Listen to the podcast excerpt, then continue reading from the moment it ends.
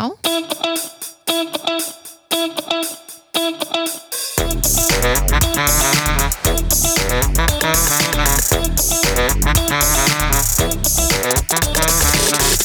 是体育小老师，我是 Jimmy，我是 AB。我觉得我们要先更正一下上次大甲正南宫妈祖绕境的对于吃素这个疑虑。我、哦、我后来不是跟你说我去求证吗？对啊，跟有趣的人求证嘛。就说到底，嗯，是不是一路上都在吃素？好，嗯嗯。你说一路上都在吃素啊？对。然后，因为我觉得如果一路上吃素，我就会就会减少我去。的欲望了，嗯，然后我就问有趣的人，他说：“哎，我就问说，到底是不是一路上都要吃素？”嗯，他说他因为还还有去程跟回程嘛，嗯，去程到了一个点以后，可能不知道在什么宫庙那边或做一些仪式，然后那个活动结束之后呢，那个仪式结束之后就可以吃肉了，所以所以算是一半的路途。要吃素，所以你 如果嗯不想吃素的话，你就参加回程的路线。嗯，因为像他有吃到蚂蚱啊，哦，里面很多肉的蚂蚱，所以比较适合我们这种不太能吃素的人参加。所以你可以在回程的时候可以参加回程的路径。对，等到他们那个仪式结束之后，就可以吃到肉了。哦，那通常知道那个仪式大概是第几天吗？反正就大概是中间的时候。啊，九天八夜嘛，那可能就一半吧。哦，因为如果是大甲妈祖绕境，它可能就是平均分配，嗯，时间就是比较可能就是一半一半。可是如果是白沙屯妈祖，可能就不一样，他可能就是呃去的时候花很多时间，然后回程就是都不停，嗯，然后一路那个急行军到回去这样子。哦，好，对吧？好。我们上礼拜呢，我们去三天连假嘛，然后我们多请了一天假，然后我们去兰屿玩。然后呢，我觉得台湾的外岛都已经去过了，像是什么绿岛、小琉球、马祖、金门、澎湖，然后就独缺蓝屿我还没去过。嗯，那距离我上一次去外岛应该是金门吧？应该是呃，应该是去年的时候。嗯，对，应该是。金门在上一次的话就是当兵的，就是很久以前的，在马祖。马祖对，没有当完兵之后有去澎湖玩吧？哦哦，对，嗯、哦，对对对对对对对，对啊对啊。总而言之，言而总之，上礼拜就去了蓝屿，然后我觉得蓝屿是我在这个几乎外岛我都走遍了，走过了嘛。我觉得蓝屿应该算是最漂亮的一个外岛。漂亮。嗯对啊，景色哦对，好玩我不知道，可是金门也不错啦。不过蓝屿就是比较像像是一个世外桃源的感觉，就开发的程度很低，可能嗯，对，呃，相对比较原始一点，对。然后路上也有牛啊、羊啊，然后就跑来跑去这样子，然后还有猪啊，没有牛啦，就是猪跟羊。嗯，会直接在路上逛大街这样。对对对，然后还有一些狗这样。然后我觉得比较有特色的是蓝屿就是一条路这样。还有中横啦，它就是环岛一圈嘛，哦、然后就是路是环岛，然后中间会有一条中横。嗯，对吧？其他绿岛我不记得有中横，就几乎都是因为比较小，就是环岛这样子。哦，因为像澎湖和马祖跟金门都有比较多条路，然后是可能有划线道的路这样。嗯、呃，他们应该比较就是开发比较多了。对，啊，蓝屿相对真的是，呃，开发度比较低，嗯，啊，比较原始一点。我觉得很好玩啊，好好玩哦。所以保留很多，就是保留很多你平常看不到的东西啦。嗯，你要举例吗？像是，像是刚刚讲羊嘛，跟那个猪啊，然后很多人都养那个猪，诶，猪就直接给它圈养起来，然后带猪去散步。都对对对，都是黑色的猪，他们都养黑色的猪。嗯。然后圈养起来，或带它去散步，真的也是给它套个那个颈圈这样，对，然后拉它走这样。然后羊羊就很多哦，羊就是有那种全黑的啊，然后也有就是斑点的，嗯，羊我比较分不清楚了，嗯，那大概是这样子。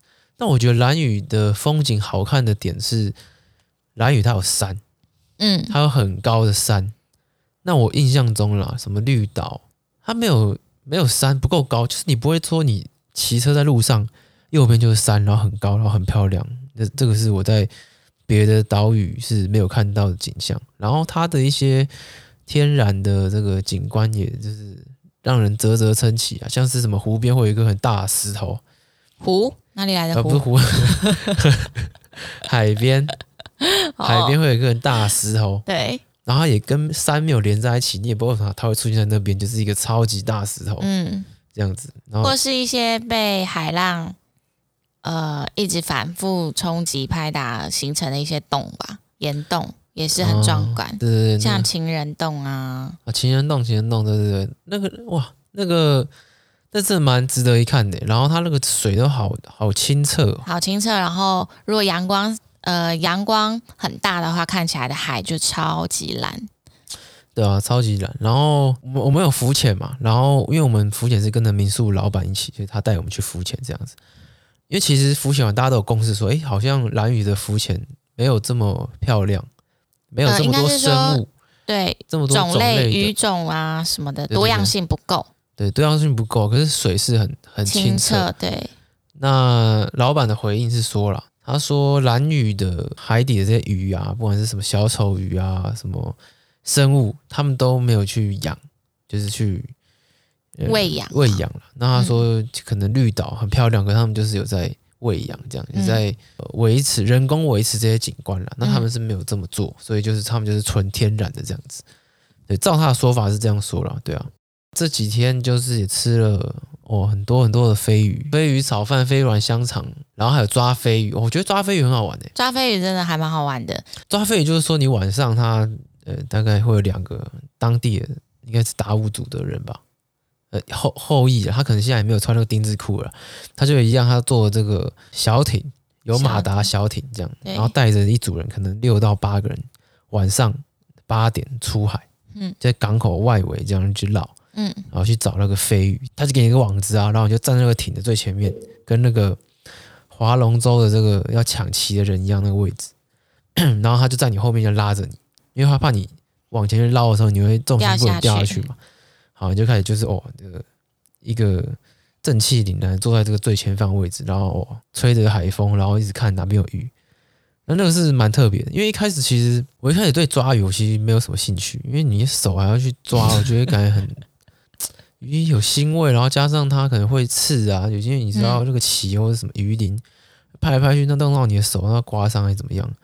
不过因为飞鱼就是捞上来之后，它要我们用手抓嘛，然后因为我也不是第一个，然后看第一个这样弄，好像也没什么事。对，它很滑，它说飞鱼很滑，然后会一直拍它的翅膀，对，咕噜咕噜的这样很滑，然后它也不会咬你，因为它嘴巴好像也没什么牙齿，嗯，然后就是很很安全，就是怎么抓都可以。当然它是很滑，所以不太好抓，就变成说你要稍微夹住它的这个鳍翅膀那个鳍呀，对，拿起来，然后你可以把它的翅膀那个摊开来，很漂亮，这样子，嗯，对吧？那飞鱼肉好不好吃呢？你觉得好吃吗？啊，因为我本身不太吃鱼，不过我想要先补充一下我们飞鱼的那个体验，因为其实当地有两种体验，一种是有点像呃去澎湖，有些人会钓小管，他会搭的是游艇。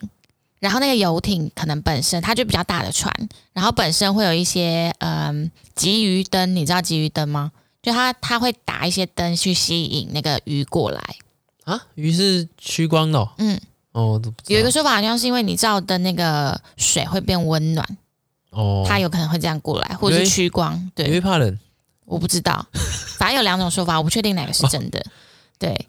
然后，但我们搭的那个就是很原始的小船，它上面是没有灯的，所以我们呃在看鱼在哪里的时候，是借由那个船长他们的头灯，然后他就一直扫，呃，他就会一直头四处摇晃，然后去看现在哪里有鱼。我怎么觉得 这动作有点好笑啊，可是的确是这样子啊。你在捞的时候不是这样吗？慢慢的晃，你那四角好像一直这样，一直一直一直抖，像吃摇头丸的那种感觉。不是不是，他就是会四处探照，然后去看哪里湖呃海面上哪里有鱼，而且他看超准，他会马上就看到。而且你知道我们那天在蓝屿抓飞鱼，有看到蓝眼泪吗？没有哎、欸，哈哈，你知道什么是蓝眼泪吗？就马祖的那个，嗯，好像就是。什么海上的蓝蓝的还是？对对对对对，荧光荧光。它、啊、是为什么荧光？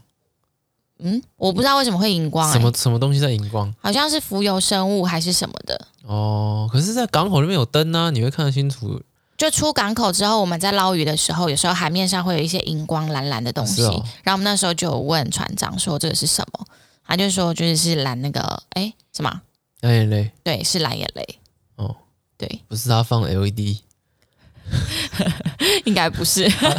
船长的工读生，应该不是。但抓飞鱼，呃，我觉得搭原比较原始的那个船真的很好玩。嗯，你说拼板船哦。我们也不是搭拼板船啊，那你说比较原始，就我们搭的那种小船，它没有基鱼灯的那种。哦，你说就是木板船，可是后面是有马达对驱动的，对对对，对啊对啊对，嗯，因为我看有一些大船，他们就是呃，可能就只是停靠在某个地方，然后就打灯，然后吸引鱼过来，然后你捞。但我们不是，我们就真的是一直在大海中乱晃，然后去找一只，然后去找鱼，对，一次捞一只，一次捞一只，对。嗯，好玩好玩。那你觉得飞鱼好不好吃？你还是没讲。哦，我觉得还好。好，以我这个会吃鱼的人来讲呢，嗯、我觉得飞鱼没有特别怎么样，而且我觉得飞鱼太太多小刺，我很讨厌它那个小刺，你知道吗？哦，那种鱼就是你知道，就大骨头，嗯，然后哦都大刺嘛，那弄弄就没了。可是虱目鱼不是也很多刺吗？哦，我现在吃的虱目鱼很多都都去骨去刺的、啊。哦，是啊，有这种。对吧？就是他已经帮你弄好了，都处理好。那、哦、飞鱼就很多小刺嘛，嗯、所以就比较难处理。不过是在吃吃飞鱼的时候，因为我们是捞完之后拿回去给民宿老板娘处理嘛。对。那老板娘是弄那种很单纯的做法，就是她拿去清蒸，她拿去水煮，不是一样？清蒸跟水煮哪有一样？就是就是用水啊。喂，你清蒸要怎么有一大锅汤啊？反正我一直说说它没有油炸啊，没有调味啊，水煮，好，就水煮完。然后这个水煮是完全的水煮，没有加姜，没有加葱。他说什么不加姜跟葱？这样是最原始的味道。那时候、呃、老板娘说的腥味，可是喝的时候完全没有腥味啊！哎、欸，喝的时候真的是甜的耶，甜的，甜的。依照我这种平常不会吃鱼，然后也不太喝鱼汤的人，我尝试勇敢尝试了一口。嗯哦，蛮厉害，甜的。这么帮老板娘讲话？对，然后还是你喝起来是臭的？呃，不错啦，不错不错。好，好，然后我就吃鱼嘛，我就 OK 啦，没有特别好吃或是难吃，就是鱼，可是很多小吃。嗯，因为是因为是水煮嘛，所以你要都没有调味，所以老板就拿了一个酱出来。嗯，那那个酱呢，其实就是是什么？海水再加一些盐巴。是海水吗？还是水加盐巴而已？海水。哦，海水加盐巴这样，嗯、然后就拿鱼肉蘸着这样吃。嗯，他说最古老以前的他们祖先或是这个达悟族人啊，就直接就是好像有生吃嘛，或者是就直接弄，然后就沾着海水吃。哎、欸，生吃的生鱼片我不知道，我知道生吃他们会生吃眼睛跟鱼标啊。哦，对，眼睛鱼标我们那天有生吃啊，我有吃。嗯，嗯，感觉怎么样？我是觉得还不错，因为他那个。老板是把它取下来放在一个木头的碗里面，然后里面也是放着海水，嗯，因为这样里面就咸咸。然后那一碗里面就很多的鱼标跟很多个眼睛，对对对，生的哦。眼睛眼睛我只吃一颗啦，鱼标生的我吃蛮多个。鱼标吃起来怎么样？就咸咸的还不错啊。有像什么的口感还是？像海胆啊，就像海胆哦，像海胆，软软的啊，对啊对啊。甜甜的吗？有吗？嗯。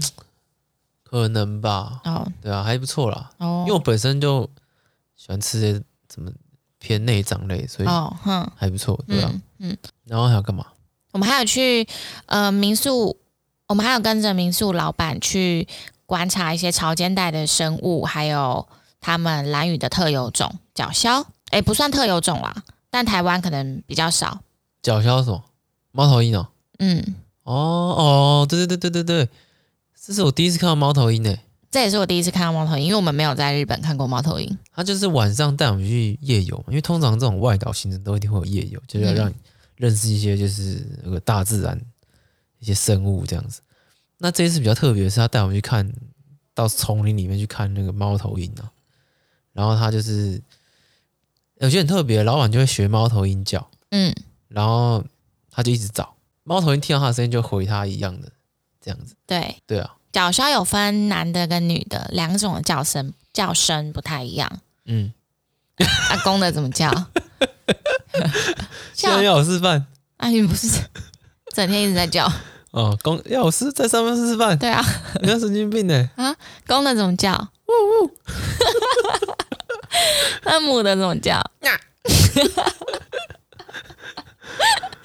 而且那天我们去丛林里面的时候，我觉得很好笑，因为导游，因为不止我们这一团，其实还有很多团的导游都会带着大家一起去探险。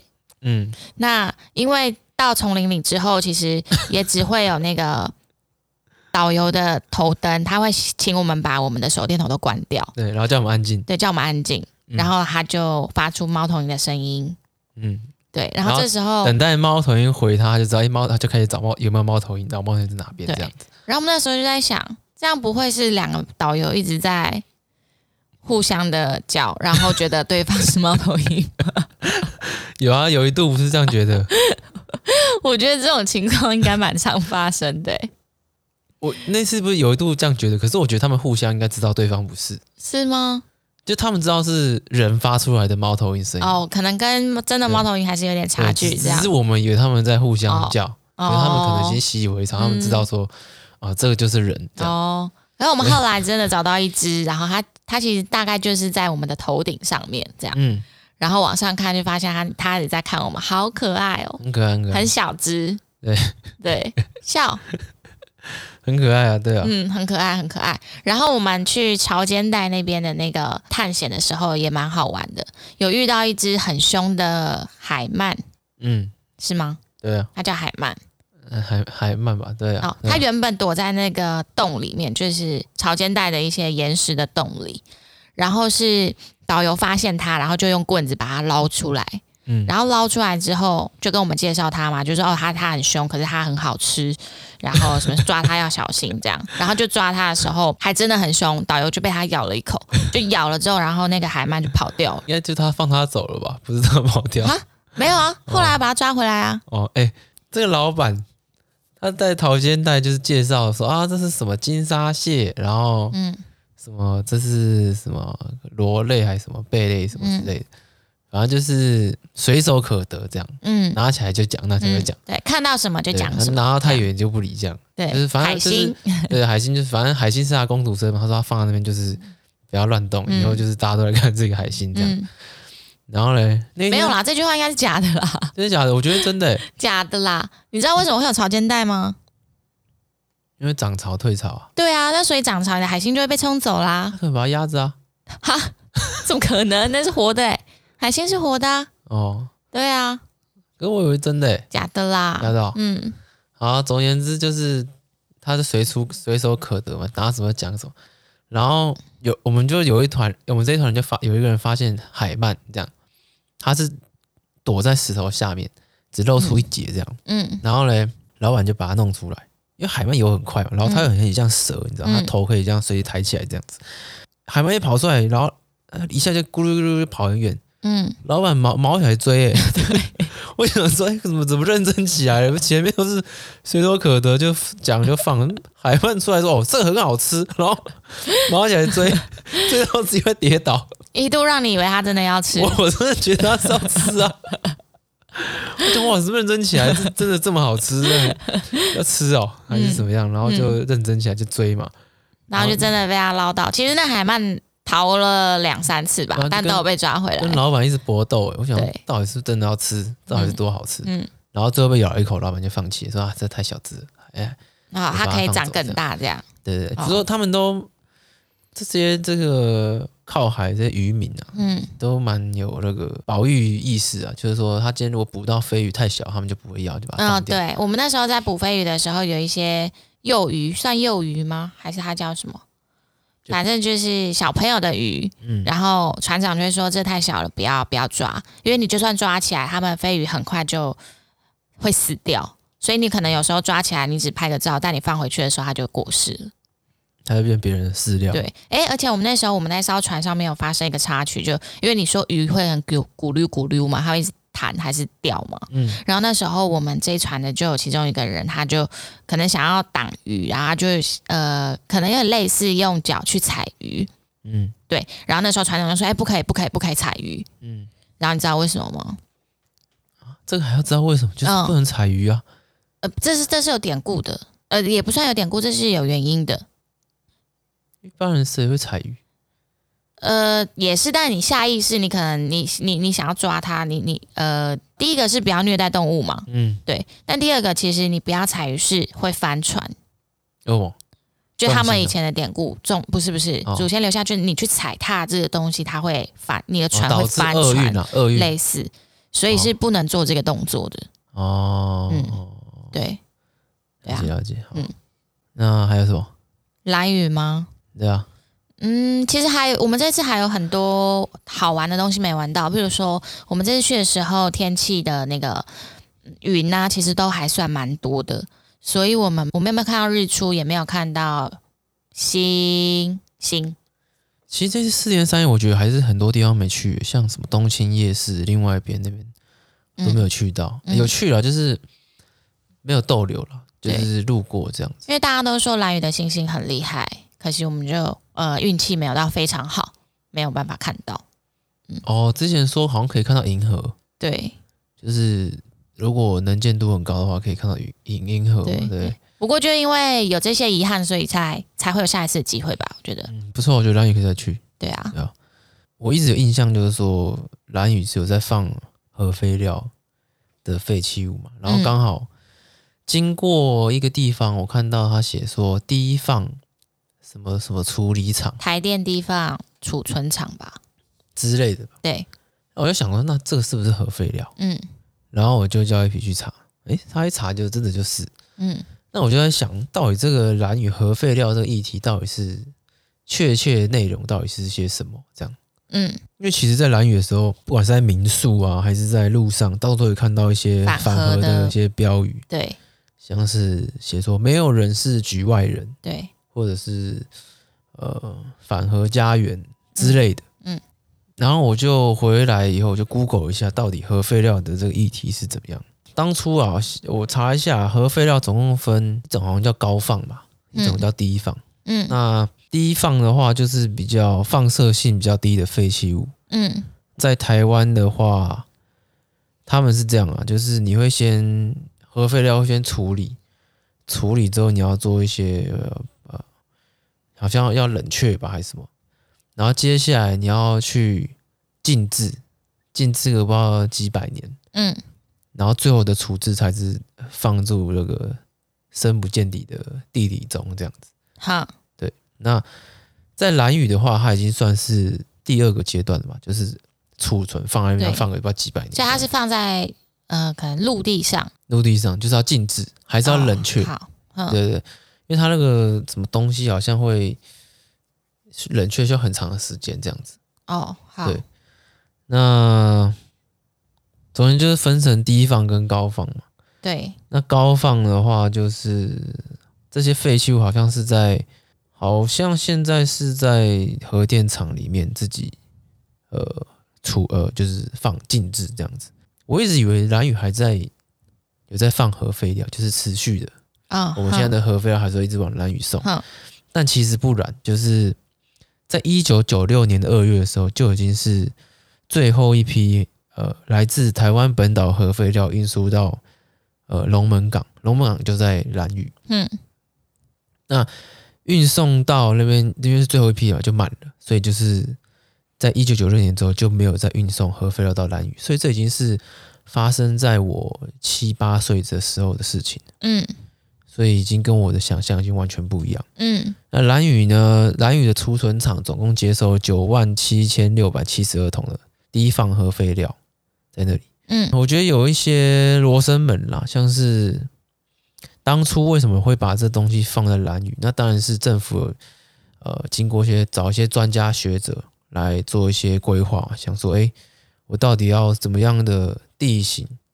然后是适合是去储存这些核废料的。第一个当然是你要离人很远嘛，对。那刚好蓝屿这个地方在近五公里内都没有人，然后加上它好像是一个靠海还是什么的地形，它特别讲一个好像是一个凹字吧，嗯，对。反正专家觉得就是说，那那边是一个不错的地方。那我说，嗯，阴谋论，哎，是阴谋论吗？罗生门是说当初，呃，蓝屿的这些部落的这个长老啊，那些说当初啊，政府选定这个龙门新建这个储存厂的时候，是说以罐头鱼罐头工厂的名义欺瞒当地的居民哦，然后所以当地的居民才会签字，哼，然后他们没有说是核废料的储存厂这样子。嗯嗯然后是他们还还是还说是要新建什么凤凤梨工厂，促进经济这样子。然后那时候的长老，呃，不是长老，就是一些比较老的人吧。是。然后才签字，但是政府当然是呃否否认嘛。他们当初就有指出是要做蓝屿国家放射性待处理物料储存厂。对啊，他说在施工工程规报告名上面都直截了当的写出来这样子。哎、嗯，不过这个我记得蓝屿后来有呃达悟组有告官司哎，嗯，然后后来是有成功的，嗯，这你要查有就查到吗？还是等下会讲？那后来怎么样了？就台湾呃不就政府会赔偿蓝屿二十五亿。哦，这个这个呃是有这个啊，可是他没有写说是因为告什么成功，这我就不知道。哦，因为他说。呃，报告调查说，就是说达悟族人事先其实不知道要设置储存厂，然后这个官司后来有赢。嗯，对，嗯，对。好，那我继续讲，就是在刚刚说一九九六年嘛，就已经是最后一批了。嗯，然后从一九八八年开始呢，他们就开始有在抗争，因为九六年最后一批嘛，八八年他就开始抗争说，哦。蓝屿的居民就说：“我们不要这个核废料，要他们迁出去。”这样，那政府承诺说：“哦，要在二零零二年的十二月三十一号要完全迁出蓝屿。”嗯，但是呢，因为到现在都没有找到适合的储存场地，所以核废料到现在还是在。哦，所以我在想，你刚刚的赔偿金可能是因为都没有迁出去而给的那个呃钱，那个叫做。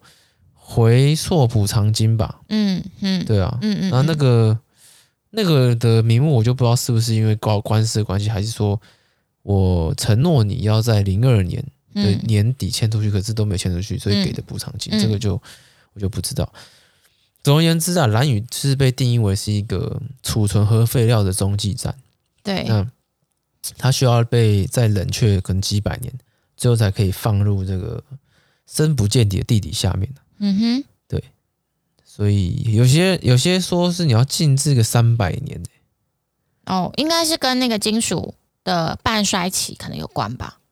对啊，对啊，对。那因为我也很好奇说，说那大家都要用核能，那其他国家是怎么做的？嗯，那有些国家是当初一开始提出说，那我要使用再呃再利用，我把核废料回收，我再利用嘛。嗯，但是呢，这个效果不彰，而且它的在法国实行的转换率是只有十趴，而且相对你要再转换的成成本，嗯，跟它的危险系数都相对的高，嗯，所以后来开始有些国家就开始他不再做转换，他直接选择他寻找一个适合场地，直接做最终的处理，嗯哼，就是直接那个深埋地底下这样子，是对，感觉会不会很多国家有钱人国家就是跟一些比较呃未开发的国家直接。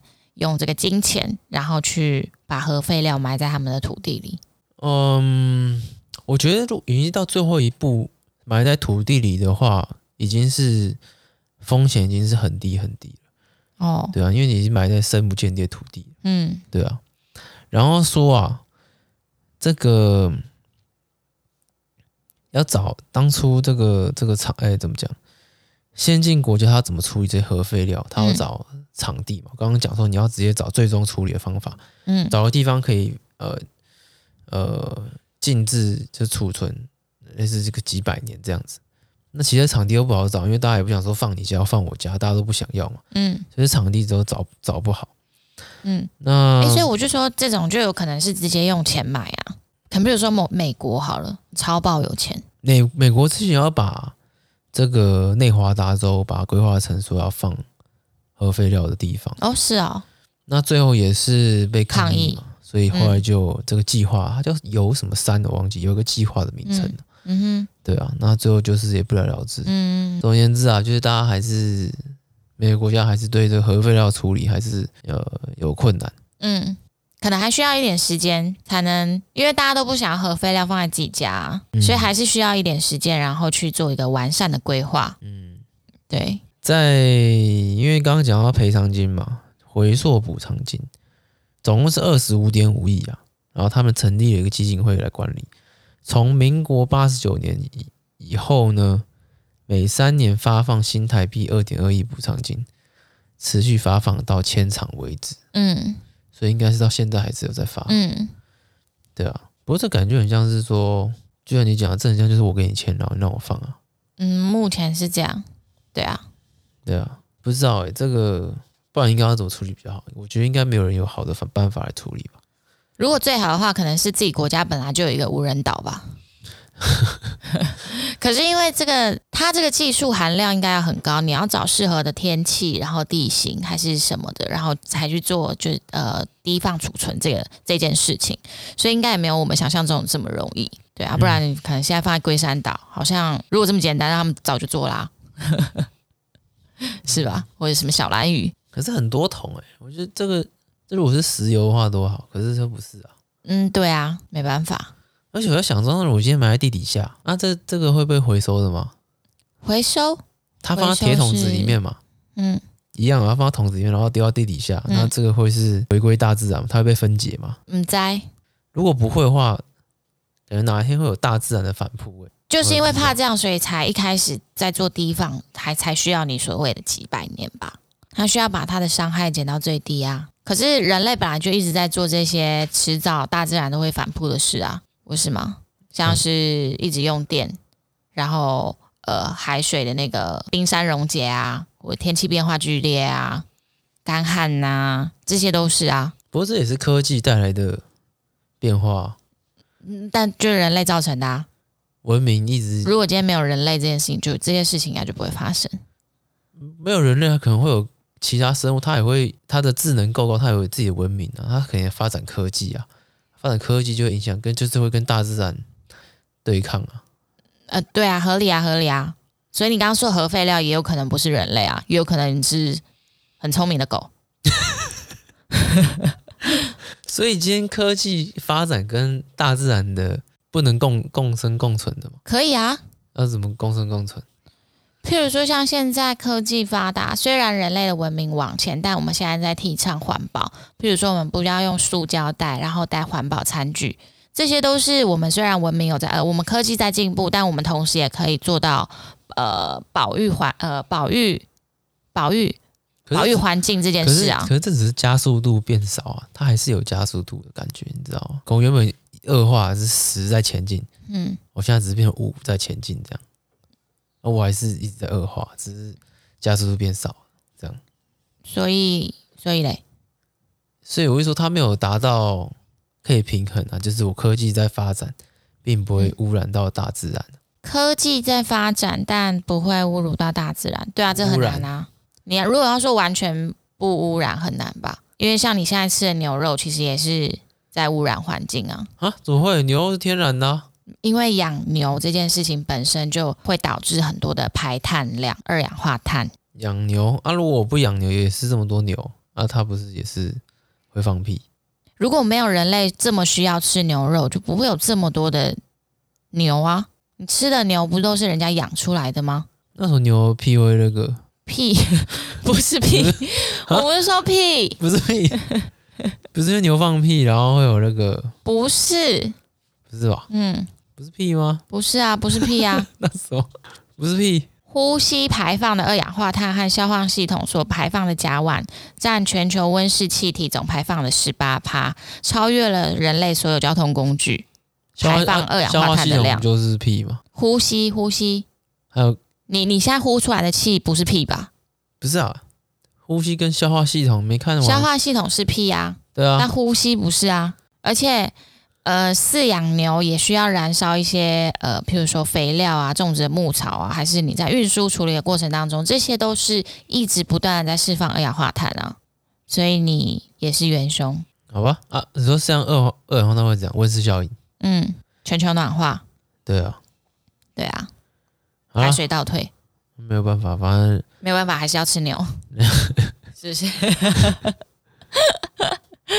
好，尽尽自己所能的方式去保护地球，我觉得可以啦。就有一些事情你可能很难割舍，但我们可以做到。譬如说，像以前我们为了人人类为了要吃肉，然后会需要去养鸡啊、牛啊、猪啊这些东西。那我们在杀它们过程当中，我们可以让它们从很痛的方式变成到无痛。我觉得这可能也是我们有在进步的一个过程啊。嗯，对啊。好，换我了吗？嗯，好。嗯，上上周吧，可能有看在宅本桥的那个脸书上。有看到一则新闻，我觉得还不错。它是关于侯友谊市长的推行的一个政策，嗯，但我后来仔细去查，发现它其实是在一一九年就有的政策。它这个政策是说，呃，提倡现在的新北市的国小，嗯，希望他们在连假前都不要发成绩单。那你你觉得原因是什么？为什么就是市长要提倡这个政策？不过他也没有定义清楚，连假钱到底是多钱？连假钱就譬如说，像我们现在假设呃三天或者四天寒暑假，还有中秋节、端午节前一天不要发。那我前五三天发可以？那差别是什么？差别是什么？差别是假设你今天是在连假前发一些成绩单。对啊，可是我去三天前也是连假前啊。好，我要讲原因啦。嗯嗯，因为之前收集到的资料是，连假后第一天家暴的通报数都会比较多。不是放，等下不是放假，为什么要打人？就是因为成绩不好啊。哦，就你可能今天拿成绩单回家，然后你会被打。那假设你今天，你看今天假设是放了四天的长假，有一些小朋友他可能礼拜五回家，然后成绩不好，礼拜六被打。但是当他到放完年假之后，他到学校，他其实伤口可能已经没有很大，没有办法被注意到，所以有可能他的家暴就不会有老师发现。嗯，有可能。所以提倡这个政策，呃，最主要原因是因为想要保护孩童。嗯，假设今天他今天是礼拜一、礼拜二发，就像你刚刚说，连假前三天发成绩单。嗯，如果他被揍、被家暴，隔天老师应该要可以发现。嗯，对。所以他这个政策，他提倡这个政策最主要的目的，其实是在减少忽略的家暴。哦，那第二个的话，他是希望呃，希望在连续假期的时候，小朋友可以开开心心过完这个假期，不要因为拿了成绩单回家，然后一个假期就毁了。哦，那那可能第一个比较重要吧，因为我觉得对啊，所以我说那是主轴啊，就是减少小朋友受虐的机会。不然，如果只有第二个说开开心心过年假，可是迟早要面对的，不是一样？嗯，对啊，对啊，对啊。所以是前一天不要发，前一天不要是为了让你的伤口被看到啊。对。可是他为什么不是忽略说不要打人？这当然是啊，这不是一直都在推行的事情吗？哦，对啊，嗯，只是他的诉求是说前前一天不要发成绩单，前一天不要发成绩单。嗯，你今天他今天他今天怎么可能？他走不有一个政策，然后是说家长不要打人，嗯，但家长打人你管得到吗？就是说你没办法遏止这件事情发生啊，家长今天打人了怎么办？家暴啊，不是吗？就跟你成绩单、那个、是啊是啊，那那就家暴啊。对啊，就是不要家暴啊。这这本来就是一直在提倡的事情，他没有不提倡啊，哦、只是你提倡，就像你说现在不要杀人，但每天不是都还有人在杀人吗？大家都知道不要酒驾，但每天他还是会有酒驾的新闻啊。嗯，对啊，嗯，所以只是为了预防这件事情，所以在做了其他的政策去呃加强这件事情不要发生。我觉得是好的啊。啊，嗯，啊，开始了吗？开始是什么？开始提倡啊，开始提倡了。开始啊，这个新闻是二零一九年八月的，所以已经开始，已经开始啦。发成绩单，对啊，对啊，有一些国小已经实施了，可是因为它不是一个明确就是强制性的政策，所以只是提倡一些新北市的国小们就开始陆陆续续的接受这个政策。哎，可是他老是要发现家暴也只能看他看得到的地方啊。对啊，什么屁股都看不到啊。对啊，对啊，那以后家长就很聪明，就是他打那个屁股就好了。你要这么想也是可以啦。而且本来就很多都往外打屁股，所以你就看不到。所以你觉得不需要这个政策？哎，我没有这样讲，稍微讲一下就要给我下这种结论。反正就是，但他就是好意啊，不错，我觉得这个政策不错。嗯，对。那为什么台北市没有？你要问柯文哲啊。反正这已经强制性的，这是推广，这不是强制性。哦、推广哦，所以他大可以也不照这个，不照这个。可以啊，所以我刚刚说新北市有一些小学有在 follow 这个政策，但有一些还没有。就是侯友谊市长，他只是在推广这个政策。哦、嗯，好，好，我我先讲好了。我要讲是说，你有遇过不爱做魔人？什么叫不爱做魔人？不爱做魔人不知道？不知道。那你记得博爱座的图吗？它有一个蓝色的嘛，然后它会写这个拐杖啊，嗯，怀孕有五个人嘛，怀孕的啊，嗯，小孩，然后跛脚的啊，然后小孩或是这个心理有病的，嗯，这样心理有病。啊，他就一个心脏啊，心脏病吧？对啊，反正是身心有疾病的人嘛。嗯，对啊。然后我那一天，我不是有一天我在那个公车上面，对。然后我们不是搭公车上班吗？对。然后因为人很多，就看到一个女生，看到她有贴一个贴纸在身上，因为她的贴纸被她的包包盖住了。嗯。然后她就一直站在我的侧边，这样。我是站着了，她站在座位前面，面对着坐坐着的人的侧边这样子，然后就站站站。然后我看到她那个贴纸，可是我没有看见那是什么。然后站一站站一站，他就就那个整理一下，然后把贴纸就是好像稍微调整，把贴纸亮出来这样，嗯，把它摆到前面这样子，然后继续站着这样，嗯。然后我就看到嘛，嗯，我觉得他应该那个动作应该也是刻意的，就是要把贴纸亮出来给人家看。哦，所以你哦，哼，然后贴纸上面就写着说：“你让座，我好运。”嗯，运就是怀孕的孕嘛。那、嗯、我就看到，然后，那个人也没看，那个坐着的人没看到嘛。是。哦，那我就我就我就帮忙，我就我就拍一拍那个怀孕的人，我说：“哎，你是不是怀孕？”嗯，然后他就腼腆的笑，然后那个坐着的人、嗯、啊，他那个哦，不好意思，没有注意到，然后就起来让他坐这样子。嗯，对啊。那我觉得，我觉得妈妈都很伟大。洗白，我再强调一次，妈妈都很伟大。因为我老实讲，一般呃，你说今天你要有什么病啊，还是什么哪边痛？假如你不是妈妈的话，你很难说你要贴一个标签在身上，跟人家说哦，我有病，或是我哪边痛，然后做。好，可是如果今天妈妈，因为她为的就不是自己嘛，嗯，她是为了她的小孩，嗯，她就愿意去做一个她平常可能不会做的事情。哦，哼。像贴贴纸这些事情，嗯，也是啊，因为我觉得这个可能也不是每个人都做出来吧，嗯，对吧？要么那如果真的要这样，那干脆直接就也不用贴贴纸，说啊我就怀孕，嗯、就是因为大家做不出来嘛，所以才要贴贴纸，嗯，就是做一件平常不会做的事情啊，而、啊、是为了小孩子这样，嗯，对吧？然后就觉得很伟大，好，总而言之啊，这件事就是好事一件啦，然后我也做了一件好事，这样，那其实。最近我也看到不止一个贴贴纸，就是我看到两个，哈哈，对啊，那我就去研究一下，到底这些贴纸到哪哪里来的？对，那我就查一下，他就说有什么孕妇交通三宝，有孕妇停车证、好运贴纸跟 LED 好运吊饰。那孕妇停车证啊，这很简单，就是你在拿到妈妈手册的时候，他就一起给你，那上面就会有有效日期，嗯，你就可以在放在你的车子前面。停车场啊什么的，挡风玻璃前面，然后就可以停那个妈妈车位这样。嗯，那另外呢，有这个我刚刚讲的，你让座我好运的那个贴纸，嗯、它可以在捷运上面的服务台就可以拿到。它是别针还是贴纸？它是贴纸。哦，对对，它是贴纸。好。然后另外一个贴纸呢，它是给任何需要被让座的朋友使用。嗯，那这个贴纸我是从来没看过有人贴过了。哦，这贴纸的内容是说。谢谢你的体贴，我的需要你懂。一个蓝色，一个有猫的贴纸，这样。哦，对，所以哦，对，这好像没有什么看到过。对，那如所以这个就是，如果你有需要的话，你也可以去取得这个贴纸，是贴在身上，嗯，然后就不会被这个不爱做的魔人。怎样叫不爱做魔人啊？不爱做魔人不知道？你是说就是好手好脚，但是站着不爱做吗？不是啊，就是有一些年纪比较大的人，他觉得不爱做就是要给老人做啊。哦，或者说他觉得你好手好脚，你为什么要做不爱做这样之类的？嗯嗯，这个啊很多啊，这个很常在很常在吵这个啊。好，嗯，就说你你这个年轻什么，你不让座这样。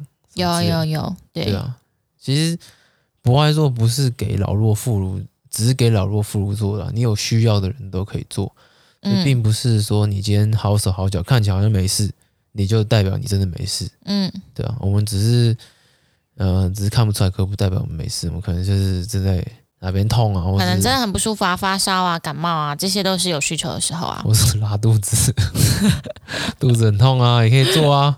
对对对，然后尬赛的时候可以做啊。是，不是说老人可以做啊？嗯、对啊。好。哎，刚刚没讲完，你说的好运，第三个是什么？好运吊饰。嗯，好运吊饰就是一个吊饰，好像会亮了，就这样。对，也是让人为了让人家看到说你是有需要的。对对，好，那今天就这样。好，好，嗯大家拜拜。下期见。拜拜。